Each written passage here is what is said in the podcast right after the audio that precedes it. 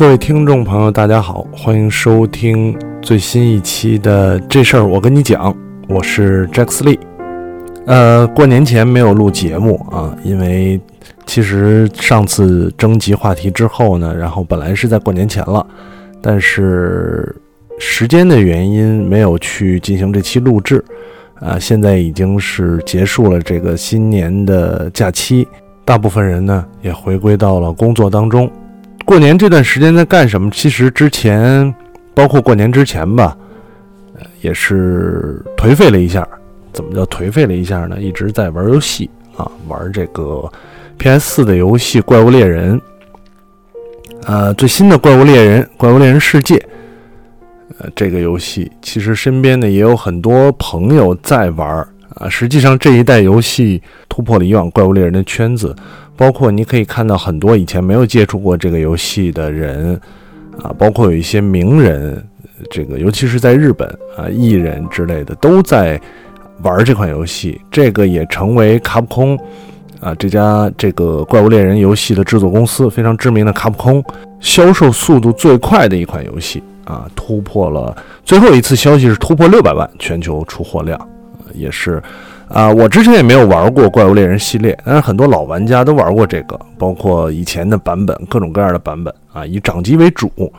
呃，这次呢换到 PS 主机上，我也是就是沾了朋友的光，沾了朋友的光，这个蹭玩，但没想到呢上手之后就哎就一发不可收拾。花费了大量的时间在上面，因为它是一个非常干的游戏啊，非常爆肺肝，就是肝人身体器官这个肝的游戏。由于你要去不断的打这些怪啊，由于一个怪其实在你上手之前还是需要很多时间去熟悉怪，熟悉你的武器啊。即使熟悉之后呢，也不是轻轻松松的可以像无双一样啊，无双割草一样轻松的游戏，所以。再加上它里面各种各样的素材，你需要去反复的收集刷怪，啊，这个，所以游戏时间还是需要挺长的，也需要上手，但是真的很有意思，啊，我觉得对我来讲最大的意思不光是这个游戏的体验，啊，它的更为真实的场景，面对不同种类这个龙种的，它叫怪物猎人啊，实际上是各种龙各种龙种的这个。呃，沉浸感、压迫或者是快感，更重要的，我觉得它就是之前每次聊游戏时候所带来的那种朋友之间共同交流、共同进行游戏的这么一个感觉。呃，实际上它《怪物猎人》不是一个网游了，它不像一个网游，不像各种 online 的那种游戏需要那么多人配合啊，也没有很多网游的。比方说交易系统啊，或者类似于这种系统，但是它是有社交元素在里面。它同一个怪呢，你可以最多有四个人来打这个怪，就同一个任务，你可以最多有四个人进行。一个人进行跟四个人进行的差别就在于敌人的难度啊。四个人进行，多人进行的时候，敌人的难度会增加，但是它不影响你收集的道具。呃，每个人跟每个人。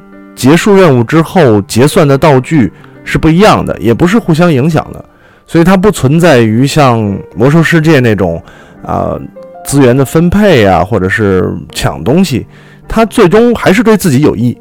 而你需要的呢，就是跟朋友进行配合，纯粹的为了去完成这个任务啊。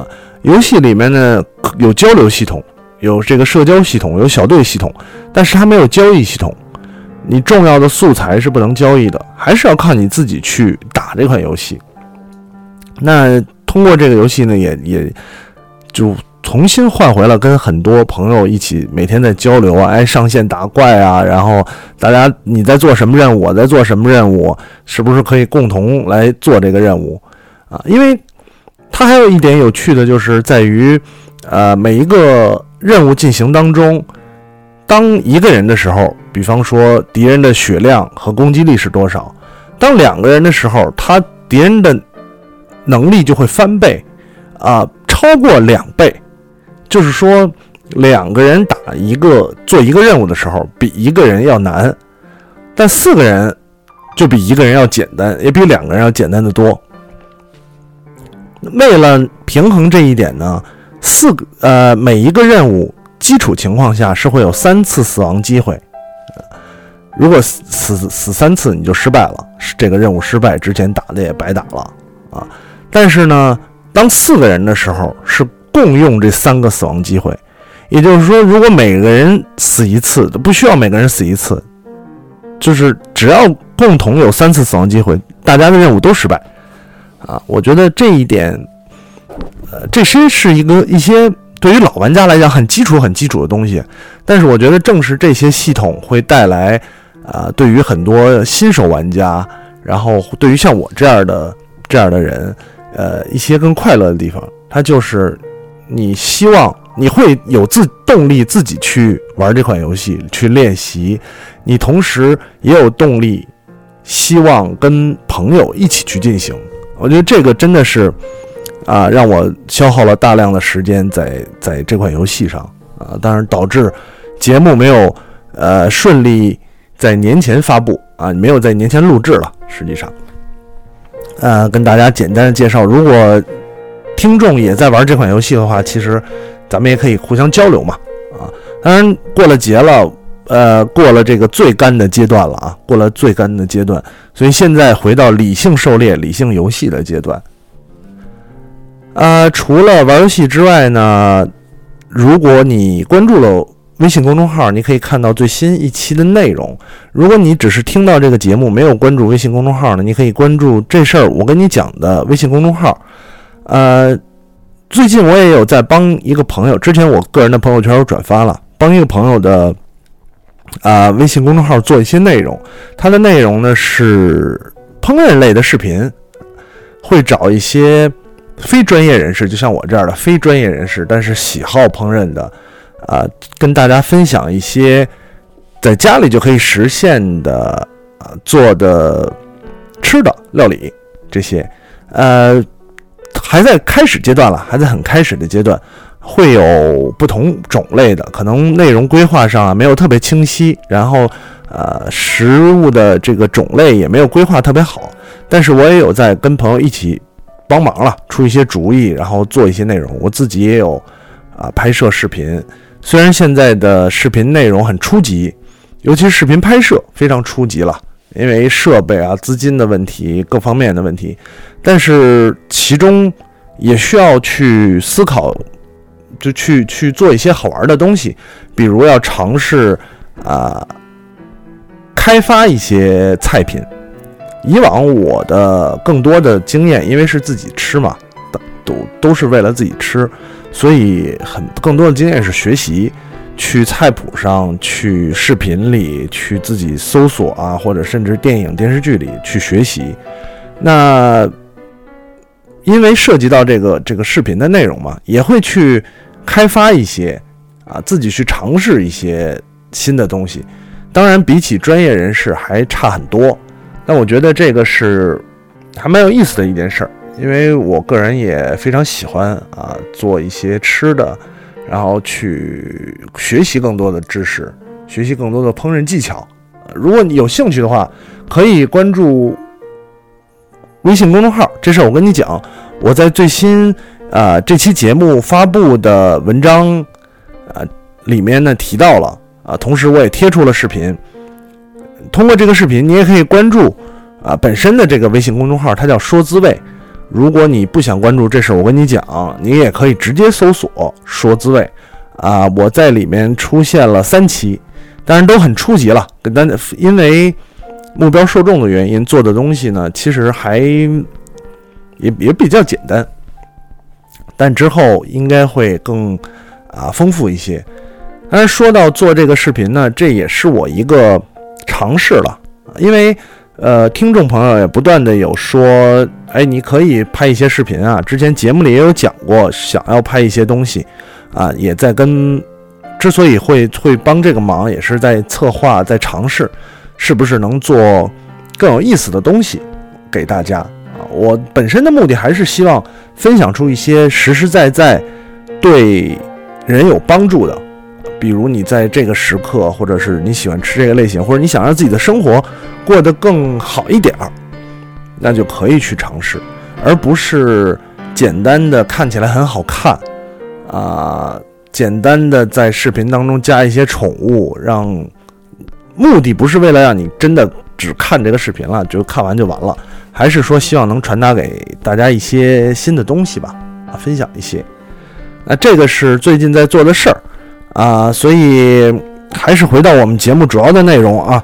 啊，后续有什么发展还会跟大家分享的。回到我们节目主要内容，跟大家分享留言。呃，有点忘了上次留言念到哪儿了啊？上上期节目我们讲的是付费内容，对吧？发了节目之后也也这个掉粉很严重啊。这回呢我就没有什么主题，没有什么主题，大家发来各自的留言念一下。呃，这个听众朋友说，刚刚收听了节目，听了您对内容付费与知识付费的观点，觉得你整体思路特别清晰。对了，我是之前给你留过言，植树造林的那位哥们儿，不知道你还有印象吗？我非常有印象啊，非常有印象。我对有钱的听众都非常有印象。我对互联网不是很熟悉，觉得内容付费或者知识付费问题都不大，像您说的几块钱、十几块钱也不会对现代人造成多大困扰跟犹豫。现在内容变现的渠道也挺多的，并没有太大问题。关键是内容是否做得足够好，用心去做，能不能让您的受众觉得有意思，这样挺重要的。关于知识付费，内容固然是关键，但是现在竞争如此激烈，新受众群体大概会想：这人是谁呀？突然冒出来一个人给我讲健身，凭什么相信他？啊，别人私教呢，还有个跟卡片似的门脸儿，不是吗？所以做知识内容变现，或许可以考虑先。装逼起来，包装一下自己，title 先装起来，然后我到时候觉得您可以把节目前这档节目做得更细致一些，推广做得更好一些，跟听众做朋友的风格挺好的，可以在一些问题上单向收费回答，然后下期再公布出来分享一些不成熟的小建议。见笑了，留言可以不必在节目里念出来，如果念，请匿名。祝节目越办越好，匿名了啊！还有，我觉得您要是想把这档节目变成职业，能养活自己并发家致富，那必定要付出像您说的更多的心血与精力。其实每个职业都差不多吧，在这个问题上，只是您这个带走更多不确定性啊，就是这个事儿吧，更有有更多的不确定性。估计我比您还年长些，能明白您的顾虑和担忧啊。说的确实是这么回事儿。整体上说，你做什么事儿都需要更精细，一旦收费了。还是要做的精细，但是，呃，比方说像像你说的，先把自己包装起来，确实是需要。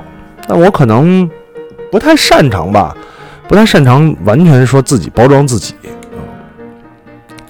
呃，下一个听众他说快过年了，Jackly 准备怎么过年啊？年已经过完了啊，刚才也说了，这这个春节呢没干什么，呃，正常的年三十回趟亲戚家啊，吃个饭。然后回趟爸妈家，其他的时间几乎都在玩游戏了，几乎都在玩游戏。我现在从上市游戏上市，啊，年前年前上市的了，啊，当然年前有一段时间也没法花大量的精力去玩啊。然后呢，现在总共也一百五十个小时了吧？你想，其实每天玩的时间还挺长的啊。呃，下一位听众说，刚刚才听了上期节目，没想到大哥一开始就读到了我的留言啊！炸鱼丸咕噜面也更理解大哥的想法了。祝好啊，祝我有钱吧。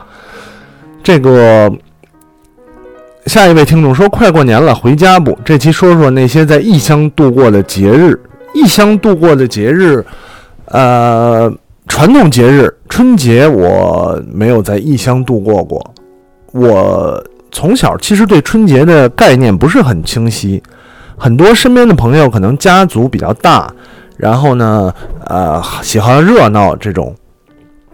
之前也讲过，其实我的春节都很，我不太喜欢热闹了，我不太喜欢凑热闹，我也不太喜欢热闹，呃，我比较喜欢清静。所以春节，我们家人的习惯就是凑一块儿吃顿饭，呃，大家也没有什么其他的了，没人打牌。就是麻将、扑克没有人玩儿，呃，让放炮的时候放炮，不让放炮的时候也不会特意去放。呃，我十十十多年没有真的认真看过春节联欢晚会啊。所谓看的时候都是，呃，赶上了出来吃点东西啊，然后或者是放着背景音乐在吃饭这种情况。所以春节对我来讲没有什么太多的印象，呃。相对来讲呢，因为又是北京人，一直在北京，所以也没有这种离家归家的感觉那我相信很多的朋友是有这样的，即使是年轻人，虽然我们可以看到现在春节对于年轻人来说越来越怎么说呢？没有那么重要，大家越来越选择出去玩，而不是回家，但是依然会啊造成，但是依然会有很多的人对于春节这种归属感有很强烈的归属感啊，他是这个节日是需要回家。去跟家人，一年甚至就这么一次，这种仪式感还是有的。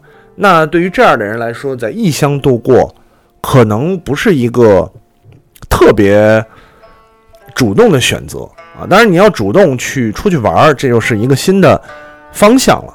但是对于很多人来讲，可能这不是一个主动的选择啊。迫于无奈，迫于生活的压力，迫于工作的压力，甚至迫于一些其其他的事情。选择在异乡度过，那我的为我的想法是，如果你有的选，那不如真的，一年都很难回一次家的话，不如咱们就走个形式感。当然，现在说这个可能已经有点晚了啊，或许是明年有机会这么选择，就不如真的回家看看，走一下形式。虽然我很反对形式主义，但是有一些形式。走一下也不是不好，对吧？呃，下一位听众说想谈恋想谈恋爱，嗯，你说为什么总是喜欢的不喜欢，不喜欢的喜欢？外公觉得到了相亲的年纪，可是我现在越活越觉得，啊，我现在越活越觉得自己年轻，真的。（括弧老脸一红，括弧完啊，非常年轻的一位听众，年纪对我来说只是一个数字，忧伤。呃，年轻人呢都会有这种想法了，都会有这种想法。你像我，就越活越觉得我年纪大了。呃，为什么总是喜欢的不喜欢，不喜欢的喜欢？人人嘛，总处在这种纠结的阶段，就是吸引你的，你觉得可吸吸引你的元素当中，可能就有一些得不到在里面。这个话整理的不太好。就是得不到也是一种吸引人的因素，对吧？我这个这个对，这是人之常情嘛，啊，所以当然春节不可回避的一点就是说，亲戚朋友对于啊恋爱啊、结婚啊、工作的这些追问啊，觉得到了相亲的年纪啊，嗯，不必太在意了。说这些话题的人每年都会提出来，说这些话题的也有很多啊。当然今年看到一个。一篇文章就是在说中国整体生育率低下啊，里面当然提到了很多地方，咱们就不细聊了。但是我觉得有一点，虽然文章的角度觉得好像我不太确定他的观点是支持还是不支持，或者是客观描述啊，但是至少有在说，就是年轻女性或者说职业女性啊，城市女性。会越来越重视自己的生活，而不是单纯的重视就是恋爱、结婚这件事儿。他们也随着离婚率的不断升高，这些人会觉得，比起把自己的未来托付到一个未知的家庭，把未来掌控在自己手里，是一个更好的选择。我觉得是是很正确的啊！我是我一直是支持这种观点，不不管男女。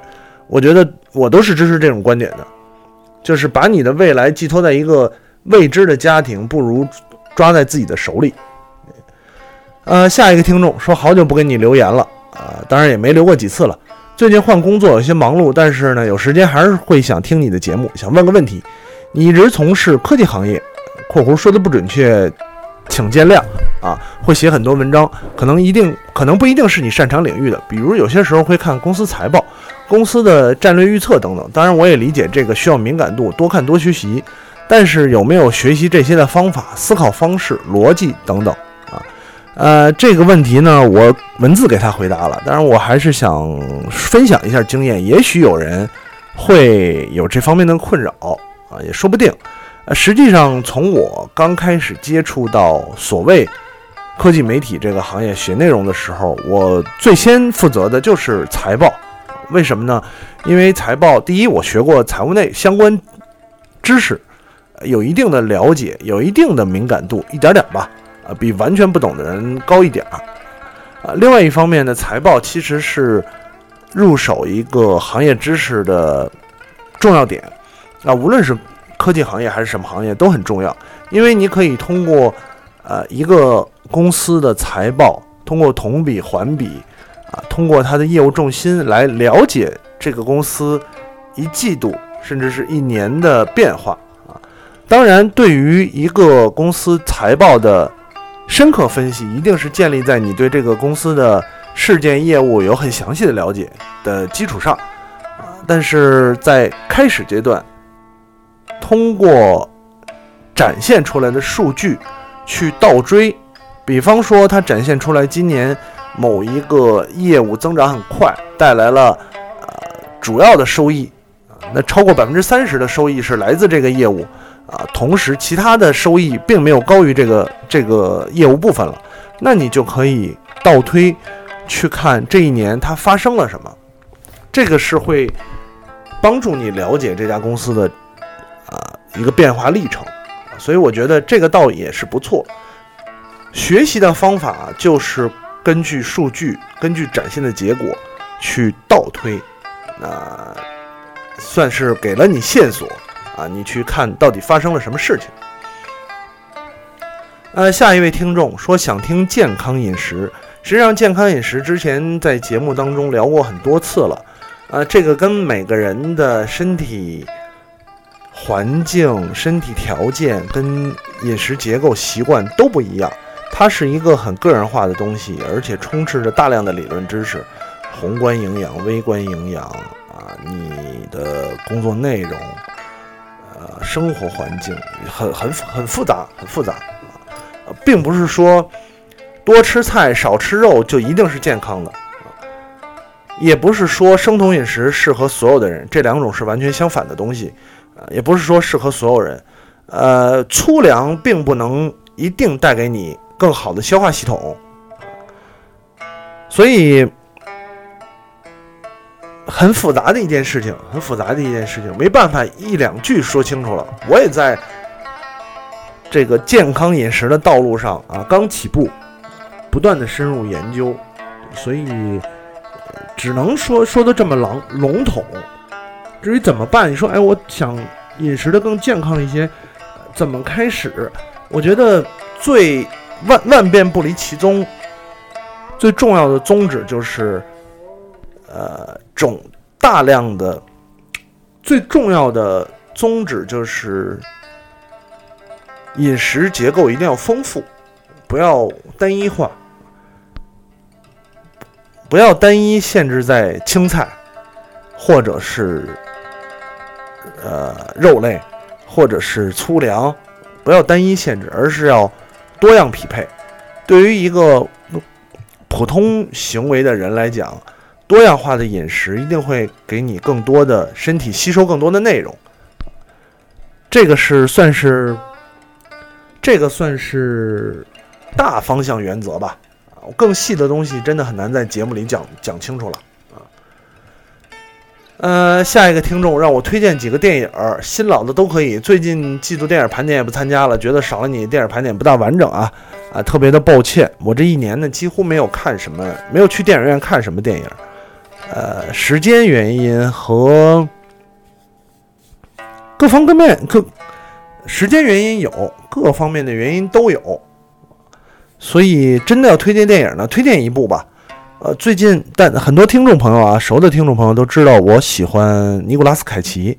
最近呢，有看凯奇的一部新的电影，叫《疯狂父母》，是一个 B 级片，但是这部电影里面所展现出来的一些，包括对于。家庭生活的思考，包括凯奇本人的表演，都很不错，都很不错了。啊，他跟现在主流电影不太一样，没有什么大场面，很 B 级。呃，演员咖也咖位也不大，熟脸但是不大啊。所以，如果你你比较喜欢这类电影的话，可以尝试一下啊，叫《疯狂父母》，英文直译“爸爸和妈妈”。下一个听众说想听听你是如何剁手的，是看到好的就买买买，还是会控制自己的消费？你有买过十分想买的东西，然后发现买回来并没有什么用处吗？每个人都有十分想买的东西，发现买回来没有什么用处的，太多了，太多了。这东西真的太多了。是看到好的就买，还是会控制自己消费？很难控制啊！控制我消费的主要是我的支付宝余额啊。一一旦有一点钱就想买，买一些没用的东西，这个是是个病。不巧，我是这种病的患者。下一个听众，我想听听男士、女士对于护肤品的看法。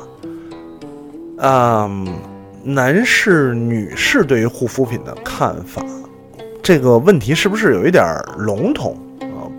由于这条问题已经很呃很长时间，半个月多月之前提提出来的了啊，当时没有及时回复，所以不我不知道应该怎么回答你。呃，如果你真的想了解呢，可以再问的详细一些，哪怕我没办法，呃，一个人回答你呢，我也可以咨询一下身边朋友的意见啊。然后下一个听众说，没工作闲着在家，心里不慌吗？特别的慌，真的特别的慌。慌呢，不是没工作，慌是没有钱。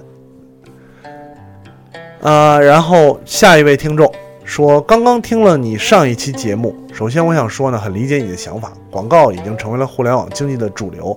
也是凡是想盈利的个人或者企业很难避开的模式。但是你有没有考虑过一个问题？假设你是一个健身相关的播客节目，和用户分享自己的健身心得，终于有一家广告主找到了你，要求你在节目里推荐他们的产品，前提是不能让用户察觉到你是有意打的广告，也就是软广。那么这个产品本身不怎么样，你怎么做呢？这里不涉及对与错，只要不是劣质产品，怎么选择？都可以说是对的，但是其实真正涉及的是，作为每一个人所要面对的这些信息的筛选成本问题。说真的，我已经很累了。信任本身可能不值钱，但带来的后果是严重的。你有没有想过，为什么大家相比主流媒体，反而更愿意去听播客呢？为什么有很多粉丝喜欢你呢？因为大家要找一个信任的依托。如果信任不在，这层关系要么就断了，要么就靠欺骗依然存在。啊，这个是上一期节目说关于广告的听众。实际上，我觉得他你你所提的这个问题是广告本身存在的问题，而不是广告依托于某一个媒介形式啊。你说的这个问题呢，对于广告是普遍存在的。我在电视上看到的，在杂志上看到的，在短视频里看到的。在什么各自媒体里看到的都有这个问题，这与明星代言产品实际上是一样的。他利用了你对他的信任，对他的呃喜爱，而恰恰这就是广告的目的。我也明白你说的意思。如果真的可以做到节省我们信息筛选的时间，节省我们信息筛选的成本，是一件非常好的事情。在问题里，你提到说有没有想过，哎，相比主流媒体，有没有想过，啊，怎么样？我觉得问题上可能忽略了一点，会有一种先天的感觉，就是收了广告主的钱，就会去夸大这个事实，就会去，啊，展现出这个本来不怎么样的产品是特别好，是一种欺骗行为。但是不是真的所有产品都是这样？广告的作用不仅仅是欺骗。还有很大的宣传成分在里面，就是让你知道这个东西。先天的认为广告都是虚假的，本身就是一种不客观或者说不全面的想法。以广告这个形式存在来讲，什么样的呃媒体环境的改变，或者说我们大家获取信息的形式的改变，都不会使广告消失。我们都希望信息是透明的，是真实的。所以讲这些呢，目的不是说为广告，为或者说为做虚假广告、夸大事实的这个行为洗白，而是希望每一个听众呢，更多的提高自己鉴别的能力。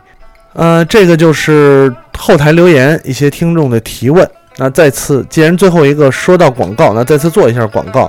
呃，如果你没有关注我的微信公众号，可以搜索一下这事儿。我跟你讲，有儿化音。这事儿，这事儿啊，这事儿我跟你讲。那最近帮朋友录制了一些啊烹饪类的视频，也算是我的一个尝试。如果有兴趣的话，可以关注，同时也可以给我发来你的看法。呃，都是帮助改进、帮助进步的很好的这个素材，对吧？啊，当然了，也非常感谢大家收听这事儿。我跟你讲，也到了狗年了啊，这个给大家拜个晚年，祝各位呢晚年幸福。咱们下期节目再见。